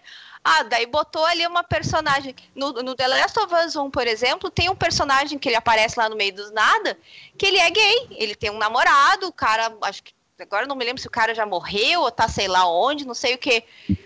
E, tipo, não tá dito ali que eles são gays e que eles são namorados ou casados ou sei lá o que e tal, não sei o que mas está subentendido, está nas entrelinhas da narrativa, dos diálogos, né? Por quê? Porque tu tem aquelas personagens vivendo uma vida como elas viveriam em qualquer circunstância. Então, acho que ter a justificativa narrativa dentro do, do jogo, tá ali como um. Ah, peraí, agora eu vou explicar tal coisa. É uma forma de talvez problematizar com esse interesse específico. Ah, eu quero fazer um jogo que problematize isso. Ah, eu quero que essa discussão ela seja central no meu jogo tá, a gente vai lá e produz esse jogo, né? Alguém vai ainda produzir esse jogo.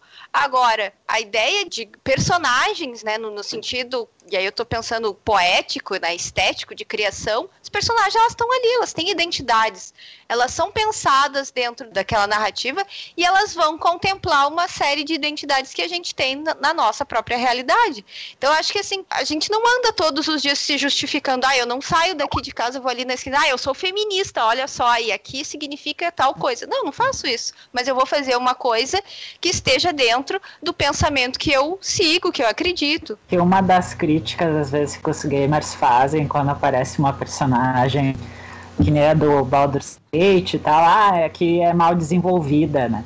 Mas é, é, que nem tudo precisa ser necessariamente bem desenvolvido, né? Eu acho que a questão não é essa, assim, depende do contexto de onde aquele personagem está inserido no jogo, sabe? O problema, para mim, não é esse, assim. Eu acho que às vezes aparecer de maneira discreta e sem elaboração pode ser até melhor, porque às vezes quando se tenta elaborar, às vezes acaba ficando algo ruim, porque fica expositivo demais, sei lá, então Acho que a questão não é tanto assim, ah, tudo tem que ser bem desenvolvido, sabe? Eu acho que não, acho que depende da situação, né? Tem, eu vi esses dias. Tem um, um, youtuber que eu tenho assistido bastante na última semana, e quando eu digo isso, eu quero dizer que eu assisti acho que todos os 200 vídeos dele, que é o. Putz, como é que é o nome dele? Eu não lembro, mas ele traz uma discussão super boa do Baldur's Gate, que ele diz: olha, tem esse personagem aqui que diz que é trans, é só isso que ela diz. Só que também tem o fulano que te vende armadura e só diz que é um anão que faz armadura e que a família dele faz armadura há 200 anos, entende? Então, assim, é, é, tudo é mal desenvolvido nesse sentido, né? Se esse for ah. a discussão, ok. Mas agora, se for outra discussão, não, entende? Na real, é meio difícil falar em questão de mal desenvolvido, às vezes em videogame, porque a escrita do videogame game é assim no geral, né? Então é tudo mal desenvolvido muitas vezes, né? Então é difícil tentar invalidar personagens trans ou, ou qualquer outra minoria por conta disso, de ser mal desenvolvido. Eu acho um argumento meio curado, assim, né? Acho que não é por aí a, a, a crítica que pode ser feita, né? É, é, eu também acho isso. Eu só ia contar outras duas coisas da Aline. A primeira é que eu acho que o pessoal ficou muito puto com a coisa da, da Ellie no, no Last of Us, exatamente porque tu é obrigado a jogar com ela. Né? Tu é obrigado a ver a, história dela e tu é obrigado a ser uma mulher uh, lésbica, ou pelo menos que se envolve com mulheres e tal. Porque se tu for ver no Fable, por exemplo, tu pode ficar com homens ou com mulheres e isso nunca foi uma, uma questão muito grande. Porque era uma coisa que tu escolhia, né? Ficava como uma escolha. A outra coisa é que é o seguinte, dona Aline Job: jogador estándar, o cacete. O cacete! Por quê? Porque o último personagem bissexual que tu jogava foi Fantasmagoria 2 de 96, tá? Último, primeira e última vez no videogame. Já começa pelo fato que tu usou cacete. Por que tu não disse vagina, vagina? Ah, vagina. Mas é, mas é que. Ah, é. Aqui, ó. O jogador standard era a boceta. Entende? Assim. Perdão. Não, enfim, eu, eu, concordo com tudo que tu disse, mas eu penso um pouco isso, assim. Que é uma coisa que, que eu tenho visto, né? Tu não constrói personagens, né? Quando tu tem um standard. Quando tem essa coisa do, do personagem aberto, entende? A não ser que tu faça, e aí eu vou falar de novo, como o Mountain Blade. Mountain Blade, melhor jogo que se tu faz uma personagem mulher, ele te deixa evidente que o jogo vai ser mais difícil, porque as pessoas não vão te respeitar por ser mulher e por ele ser um jogo medieval, entende? E aí é, isso te isso é traz é isso te traz possibilidades outras do tipo xingar as pessoas de volta e aí eles te puxam para ser para para duelo, né? Porque tu xingou lords e aí tu ganha os duelos e fica muito famosa, muito mais fácil. Aí tu começa a ser vista como aquela mulher, né, que que se destaca, assim. E tu pode, inclusive, pegar outras mulheres que, que são bastardas, por exemplo, e botar elas no trono, né? Então é bem interessante. Tem como botar uma mulher que é uma bastarda uh, no trono dos árabes, assim, do povo árabe, entende? E tu reinstala uma antiga e, e, esquecida linhagem de sultanas, entende? Então, assim, puta que pariu, sabe? Isso é muito interessante, isso é muito interessante. E eu nunca vou conseguir parar de jogar esse jogo, nunca. Eu tô com umas 200 horas, que horror. Mas, enfim, assim, então, o quanto que as coisas não são tão, tão longínquas, mas essa necessidade de tentar fazer uma coisa para todo mundo, para mim, é muito problemática né? Porque é isso, é, é, é, tu tentar criar uma representação que acaba não criando nada. É, é um, uma questão inicial, ok, né? mas talvez a gente poder pensar um pouco mais que isso seria, seria legal e tal.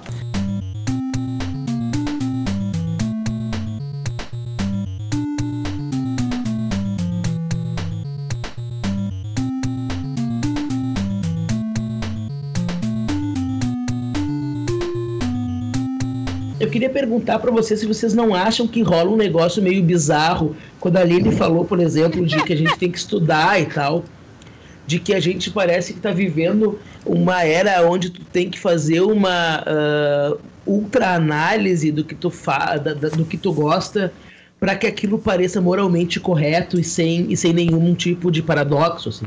Porque é isso, assim, tem, isso tem me dado muito medo. Porque isso que a gente fez do, do Sense8 dizer, é ruim, né? E tem coisas babacas, mas é Não, bom, mas, mas olha é ruim. só, olha É, só. Tem, Mas acho você não acha... Hum. tem umas questões aí, tipo.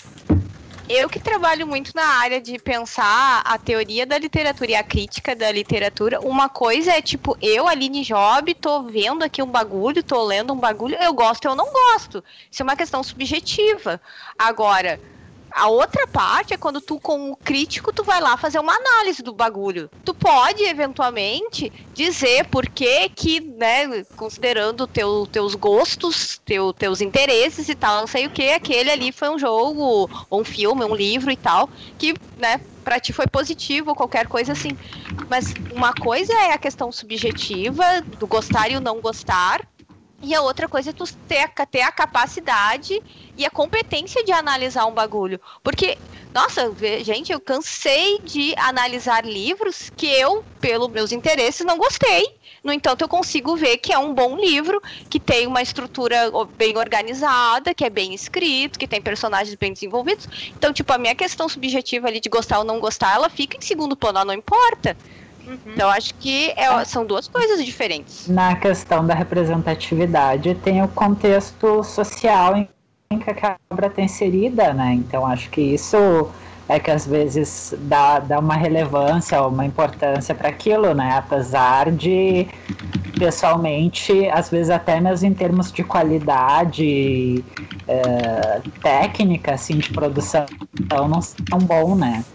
Mas, enfim, tá num contexto em que aquilo adquire uma importância, né? Eu só queria fazer um comentário rápido que a Aline fez essa fala sobre o Woody Allen.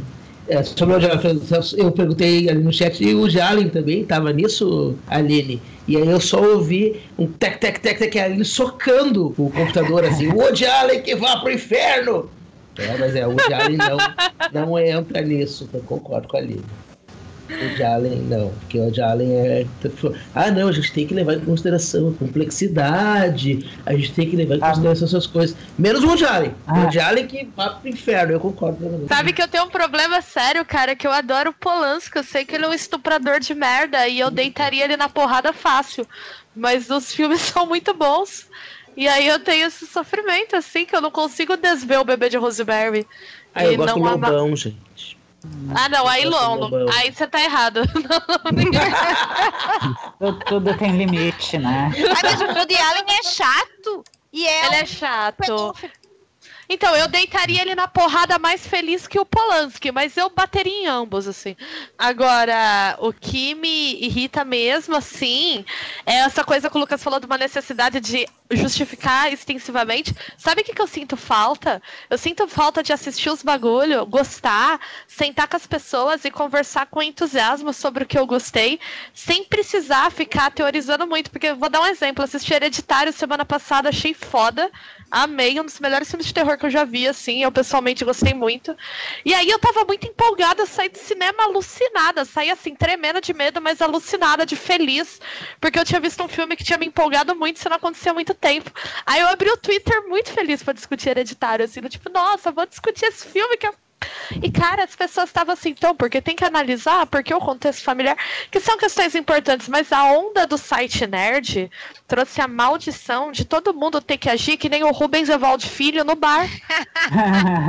é, porque aí as pessoas ficam numa ultra teorização. E eu acho que falta espaço pro tesão, e o tesão pra mim é importante pra arte, sabe? Aquela sensação de que você tem que, assim, eu tive uma sensação de deslumbramento vendo o filme, que quando terminou eu falei, caralho, que foda. O que, que foi que eu assisti? Que coisa incrível. E aí parece que a galera fica te- tentando hiperintelectualizar tudo, e é isso. E aí, assim, sei lá, pode. Ah, mas você gostou desse filme? Esse filme é machista porque na cena X apareceu tal, tal. E aí rola uma censura que é quase moral mesmo de você gostar das coisas ou não. Que eu acho merda, porque eu acho que se a gente só fosse gostar de coisas que fossem representativas, minoria tava fudida, a gente não ia gostar de nada. E que muito da potência da mídia tá mudando vem do fato de que a gente cresceu gostando de umas coisas totalmente cagadas que não foram feitas pra gente, mas que a gente gosta mesmo assim. E gostar foi o primeiro passo pra gente refletir, pra ter a percepção crítica, pra fazer esse movimento agora de problematizar e exigir mudanças na indústria. Mas quando você abafa o gosto, sabe, o maravilhamento que as pessoas têm com a arte, com a produção cultural, eu acho que você está destruindo uma coisa que tem um potencial muito subversivo, de fato, né?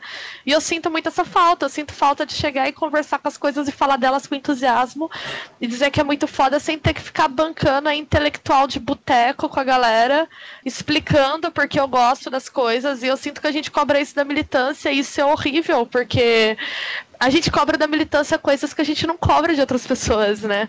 Ah, mas uma coisa é a gente estar tá conversando com os nossos amigos e daí, tipo, sei lá, eu vejo assim, né? Tô conversando com os meus amigos, vou dizer se eu gosto ou não gosto, tal coisa é trouxa, tal coisa não é trouxa, ah, isso é maravilhoso e tal, não sei o quê. Mas, tipo, se eu vou escrever um bagulho, eu não vou ficar lá assim, ai, gosto, não gosto, ai, não. é bonito, né? É, essa que é a questão que eu tô falando. Sim, quando mas eu, eu acho que, que, vai muito te encontrar subjetivo, isso. Subjetivo é quando eu vou dizer se eu gosto, se eu não gosto. Agora, se eu vou fazer uma análise, eu tô fazendo um bagulho formal, tô escrevendo um artigo pra uma revista falando sobre um livro, um filme, um bagulho e tal, um jogo, eu vou fazer uma uma, análise que, tipo, no máximo vá levantar pontos que eu acho que são relevantes ali. Mas eu não vou ficar no bom, do gosto ou não gosto. Claro, vou pra mesa de bar, eu vou falar se gosto ou não gosto.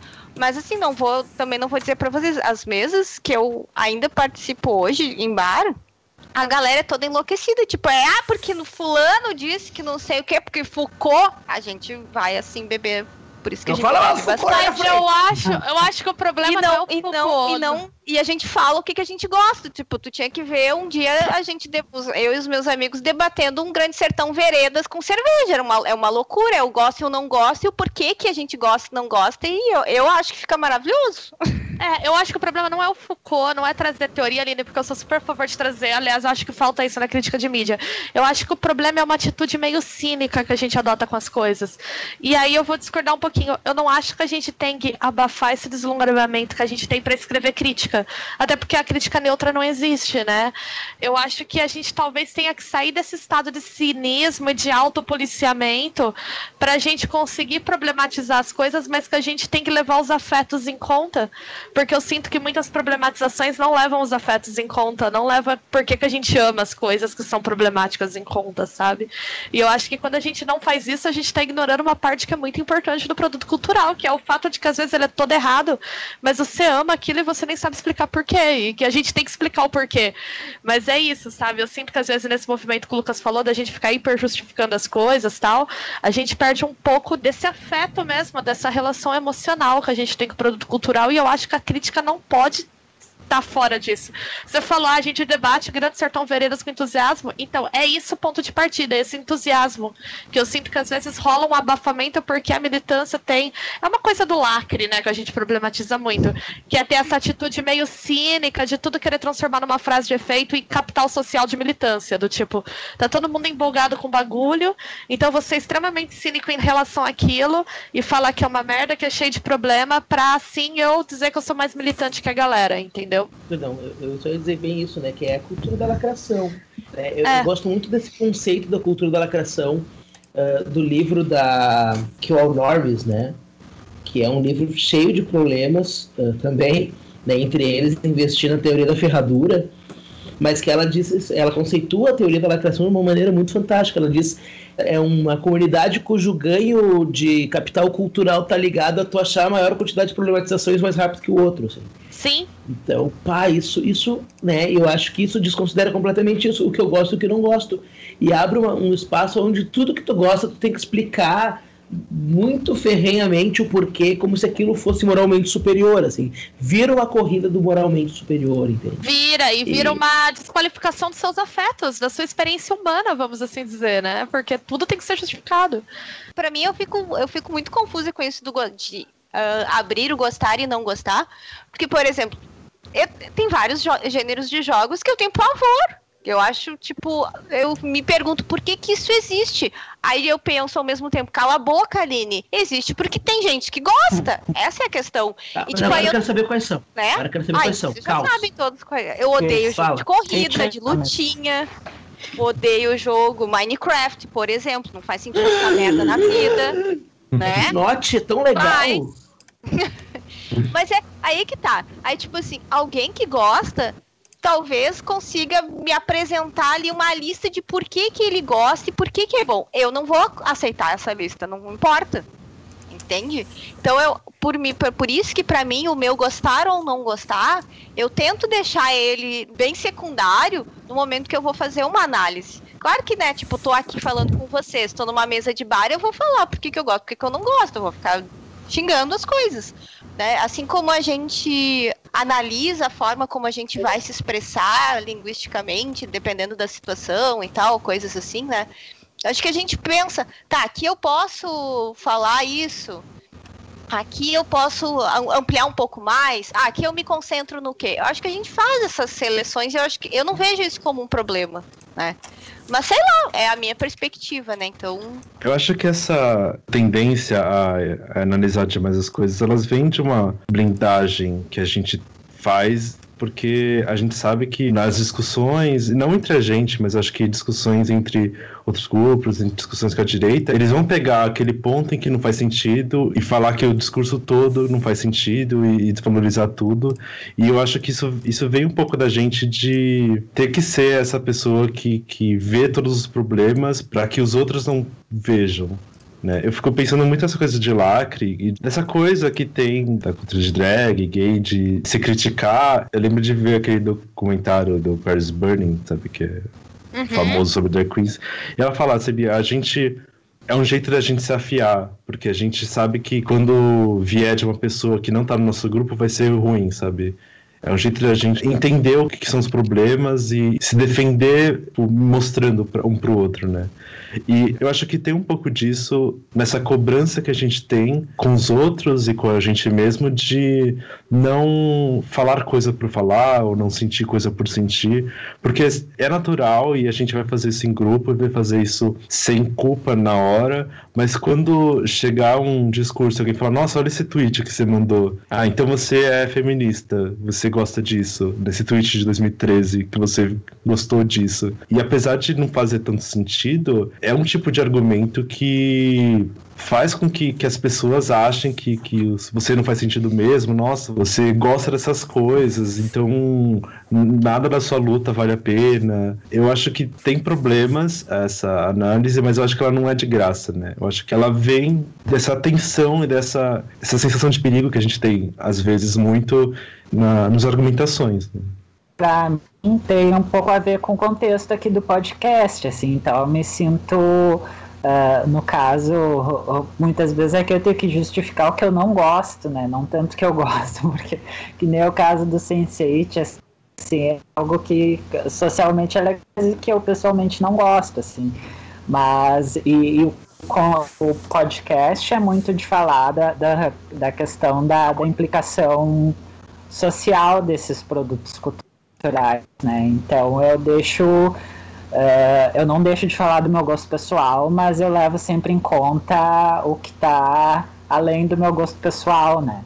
Não tanto uma questão de justificar, mas assim de, de abordar diferentes óticas, assim. Eu não sei tanto se é uma questão de justificar, eu só não gosto de pensar as coisas de maneira assim, pobre. Eu acho que pensar pelo aspecto do tesão, da, da, da- do afeto que o negócio desperta é importante, mas também existem outras formas de pensar que às vezes isso vale a pena se destacar, né? Então, é, é isso que eu procuro fazer quando eu tô falando de algo que nem o Sense8, sei lá. A Aline disse que quer falar de Jurassic Park. Opa, bora. Porque, porque ele é uma visão da América na era Trump. Não, ah, eu tenho duas coisas, na verdade, pra falar. Uma que eu sonhei que o Trump era meu motorista do Uber, foi louco. O Meu quê? Deus! Foi. E eu acho que eu pego o taxista reaça, hein? Parabéns. É, foi bem louco. E aí ele, a gente ficava passando numas ruas, assim, aí tipo, tinha umas pessoas numa fila, num, num prédio, assim, tipo, sei lá, uma ONG, um bagulho assim. E daí ele falou assim, pois é, esse bando de vagabundo fica aí em fila, ó, esperando pra ganhar coisa, em vez de, de ir trabalhar e não sei o que. E eu comecei, opa, peraí, meu senhor, não é bem assim, não sei o que. E daí, tipo, a gente chegou na casa onde eh, íamos ficar e tal, não sei o que. Ele subiu para ajudar a guardar as coisas. E eu olhava pro Marcelo e falava, manda esse homem embora daqui agora, tira esse homem daqui. Foi louco.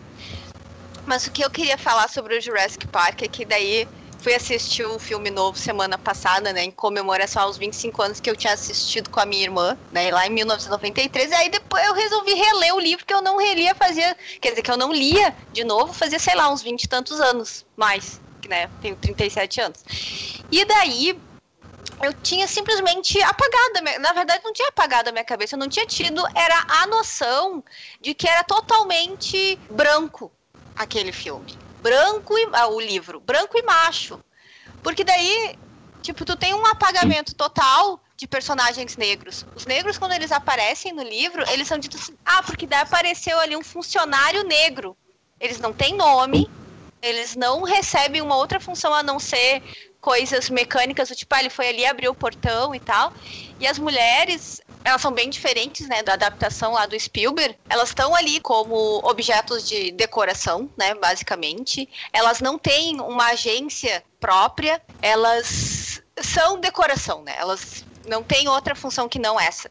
E, e, daí quando tu pensa em termos de adaptação e como a mídia, ela, né, a mídia visual, ela pode transformar essas questões, e a gente pega o próprio filme de 1993, tu já vê que a personagem da, da Ellie Settler, ela ganha um destaque, ela ganha falas importantes, né?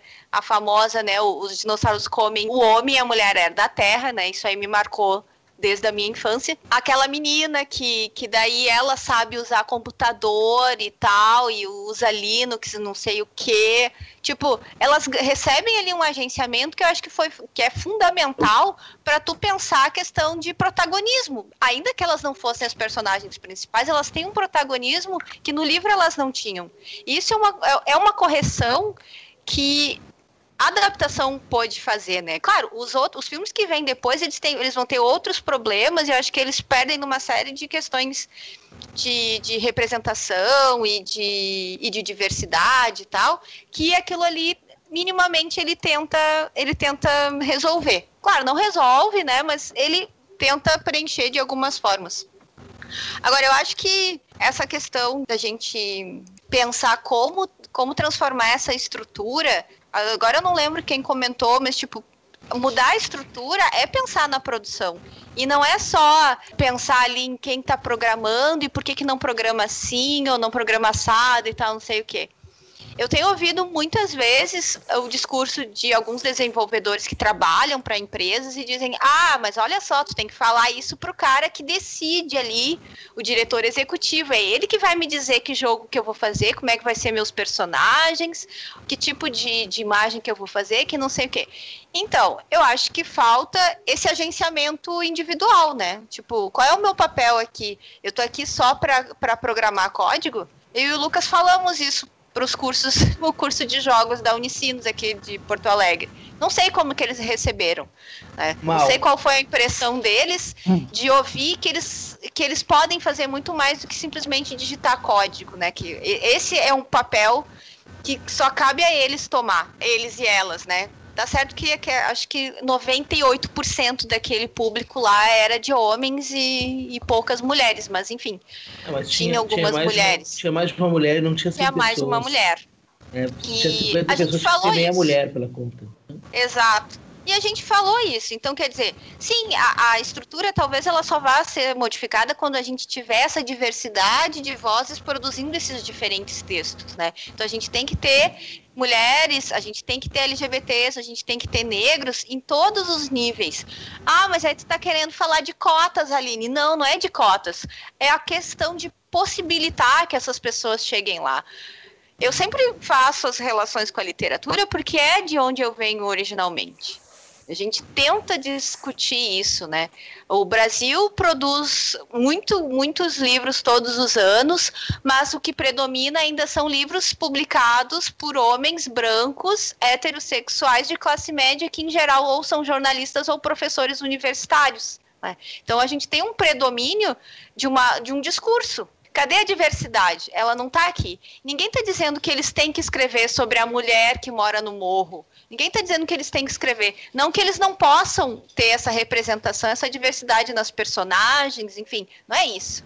Mas a gente também tem que possibilitar que essas próprias vozes criem os seus protagonismos, né? suas narrativas. Então, acho que a questão da gente poder pensar, apesar pensar representação e representatividade, ela está em vários níveis e ela tem que ser assumida por todo mundo que está envolvido, né? Tanto o jogador, a jogadora, o crítico, a crítica, o desenvolvedor e a desenvolvedora, quem vai lá é, ah, tipo, eu só vou escrever diálogo. Ok, se tu só vai lá escrever diálogo, não precisa chamar a personagem que vai aparecer na tua frente de puta ou vagabunda. Coisas desse tipo.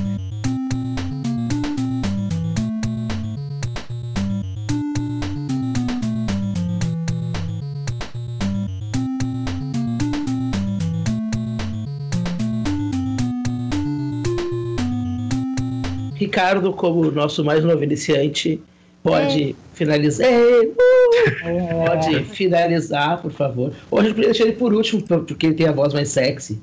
Não, vamos Não iniciar. Vamos iniciar pela voz mais sexy. Ricardo, então, considerações finais? É, eu acho que é muito claro que quando a gente fala de representatividade, a gente está querendo algo a mais. A gente está pensando nesse assunto que está discutindo, que está saindo toda hora na mídia, sai na notícias mainstream, representatividade, representatividade do que, do que, do que. E a gente está vendo uma necessidade de que isso evolua, sabe? Conseguiram que fizesse com que essa palavra existisse, sabe? Existisse na cabeça das pessoas. Pode ser para reclamar, pode ser para louvar mas que acho que agora é a hora de se utilizar disso para alcançar outras coisas, né? O que, que essa representatividade realmente vai fazer pela comunidade, que outras causas ela vai conseguir levar, né? Eu acho que a discussão de representatividade importante hoje é uma discussão que não exatamente deixa a representatividade de lado, mas é uma discussão que olha para frente, né? Ela já não está mais é, preocupada as pessoas não imaginarem que essa palavra existe. São discussões assim que a gente está precisando ter para ver nossos caminhos. Bruna, as considerações finais? Ah, eu não tenho nada muito mais para acrescentar. Acho que foi foi legal a discussão. Eu fiquei pensando um pouco nessa questão, pensando para um tema futuro, talvez, se a gente tiver como como articular isso melhor, mas eu fiquei pensando nessa coisa que a Aline falou de, de character creation e tal, a gente falou da, da questão das escolhas, né? E eu fiquei pensando se isso não podia ser um tema para um próximo podcast, assim, pensar essa questão da, da importância da escolha no videogame, se ela é importante assim, como ela afeta a narrativa, como ela permite, às vezes, que o jogador ignore certas possibilidades, certas narrativas, para se fixar naquela narrativa na qual ele está habituado e tal. Então, deixa essa ideia para a gente pensando e talvez discutir futuramente, talvez. Eu acho ótimo, já é a segunda que a gente está devendo, né? Uma que eu acho que a gente tem que discutir que é a maternidade no videogame, né? Que é Hoje ali ah. uma, uma parte falou assim, ah, porque, né, as, os personagens do videogame podem ser pais, podem ser mães. Digo, não, mães, hum, mães. Ah, mães é difícil. Temos ali umas duas. Mas obrigado, Bruna. Aline, as considerações finais, em 30 minutos ou menos. Eu quero dizer que eu tenho repensado muito a minha tese desde então. Acho que eu poderia reescrever a minha tese hoje, alterando várias posições que eu coloco lá. Várias coisas eu mantenho. Eu acho que que o, o character creation ele permite a gente criar essa identidade narrativa. Isso eu ainda acredito que os jogos que oferecem essa possibilidade, eles permitem que tu desenvolva a ideia de uma identidade narrativa, um, né, ficcional dentro daquele ambiente de simulação, seja ele qual for. Uh, agora eu acho que em termos de pensar que é uma coisa que eu falo lá, na, na, falei na tese e tal, possibilita alteridade e, e, empatia e tal, não sei o que. Eu já discordo da, da minha própria posição hoje em dia, porque eu acho que no momento em que tu pode criar o teu próprio personagem, isso e aquilo, tu, tu não vai enfrentar a diferença, né? Tu vai enfrentar aquilo que tu, é. como a Bruna falou, aquilo que tu já pode tá ignorar certas coisas, né? Sim, tu vai. Eu acho que é isso, né? Aí no fim eu penso, o que, que eu faço quando eu escolho montar uma personagem mulher ou ainda escolho, escolho jogos que tem personagem mulher? Eu tô ignorando aquilo que eu não quero, que é jogar como homem. Mas então uhum. não deixa de ser a mesma coisa. Então eu acho que isso é uma coisa que eu repensaria e acho que não funciona tão bem. Não, eu acho que não funciona no, no como representação no sentido para mudar a estrutura. Acho que ele possibilita que tu cria essas identidades que não, não estão normalmente contempladas pelo, pelo videogame, né? No caso dos jogos contemporâneos. Elas não são predominantemente contempladas e nem minimamente, às vezes, talvez contempladas. Agora, lembrando de, de momentos da E3, assim, eu vi algumas das conferências principais e tal, e daí, tipo, a maioria era, foram apresentadas por homens, né? Homens brancos, ah, talvez tivesse ali alguma identidade LGBT. Não sei, né? O que visualmente me passou é que era tipo aqui só fala homem branco, sabe? Tipo, acho que poucas, em poucas conferências apareceram mulheres, né?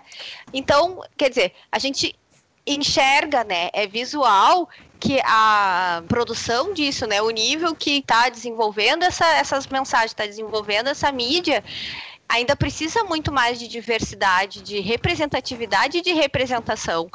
E eu acho que alterar essa estrutura de trabalho vai daí sim impactar também na, na produção de significado dentro dos jogos. Eu acho que no momento em que eu, como indivíduo, me identifico de tal forma e represento uma, uma certa identidade, eu vou querer que isso seja reproduzido no meu trabalho. Acho que as duas coisas andam juntas. E para poder modificar o, o jogo, acho que a gente tem que ter esse caminho também de atingir o desenvolvedor, a desenvolvedora e fazer com que um eles cheguem lá e dois que eles ocupem esse esse papel e essa função de, de, de modificar o, as coisas todas, assim.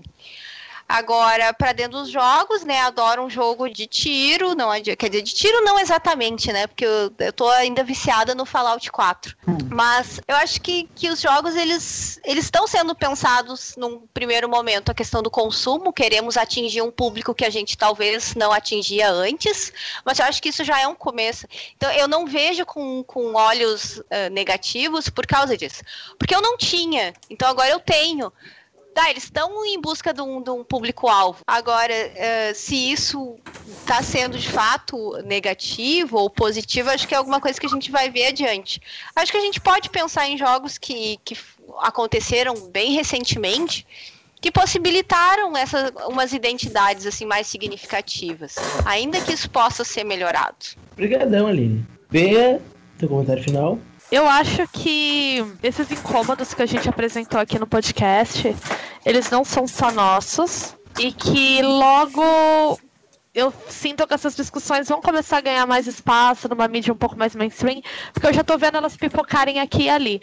Então, apesar de eu ter reclamado muito, eu não sou totalmente pessimista com o que acontece. Eu acho que é uma coisa de que é a minha grande birra, de tudo virar uma cultura de influencer tal, é uma coisa que é da internet, e como essa crítica de mídia tá muito concentrada na internet, é uma coisa que vai rolar. E eu posso falar do feminismo, que é um movimento que eu vejo mais, mas acontece em vários outros também. Mas eu acho que a gente caminha para um estado em que essas questões começam a ser um pouco mais problematizadas, sim.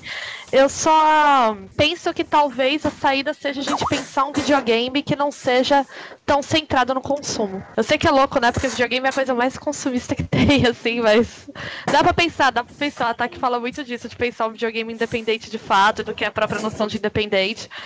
Então eu, eu acho que talvez a gente começar a descentralizar essa questão do consumo, pensar esse consumo diferente, discutir outras questões, questões, a própria questão da pirataria, do mod, que eu vejo que são potências nesse sentido, a gente consiga desvincular essas questões de representatividade desse glamour influencer que ela ganhou, né, de nicho, e começar a pensar uma representatividade real.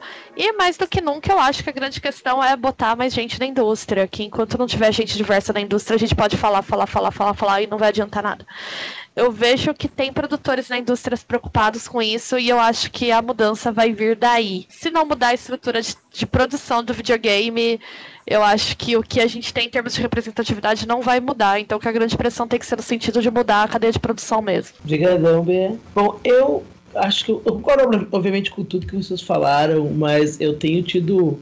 Né, eu parei para pensar também depois da minha tese. Uh, eu acho que hoje, dia 27, ontem fez um ano que eu defendi minha tese. E aí eu comecei a pensar um pouco quais é são meus objetivos hoje políticos, né? Eu vejo que eu tenho dois grandes objetivos que eu acho que casam muito com o que a gente falou hoje. O primeiro é que a cultura da lacração tem que morrer. Assim, é isso, não tem outra, outro sentido, não tem outra possibilidade. A cultura da lacração tem que morrer. E ao mesmo tempo eu acho que a gente precisa começar a pensar em coletivos, né, tanto locais quanto globais, de uma melhor cultura de apropriação cultural. Né? Eu acho que quando a gente consegue sair de uma visão de representatividade do bom e do ruim, do feminista do não feminista, do queer do não queer, do negro ou do não negro, né, e entrar em uma possibilidade de complexificação que não seja moral para a gente poder tomar as coisas e que a gente possa tomar as coisas pelo impacto que elas têm. Né, e pela possibilidade que elas têm, então, de aumentar a quantidade de pessoas produzindo, aumentar a, o poder né, que pessoas uh, não brancas, não hétero e não homens e não cis têm na indústria. E quanto mais a gente conseguir irritar e tirar o poder da mão de quem quer essa hegemonia branca, hétero, eh, masculina nos jogos e de violência, né? E da, da, das porcarias mecânicas sempre fazendo a mesma coisa nos jogos, melhor. Então, poder se firmar nos impactos daquilo que a gente tem feito, nos impactos daquilo que a gente tem visto, e diminuir essa necessidade moral que a gente tem de dizer se alguma coisa é ou não é representativa, para mim, ela é central hoje para a gente poder pensar uma nova discussão sobre representação.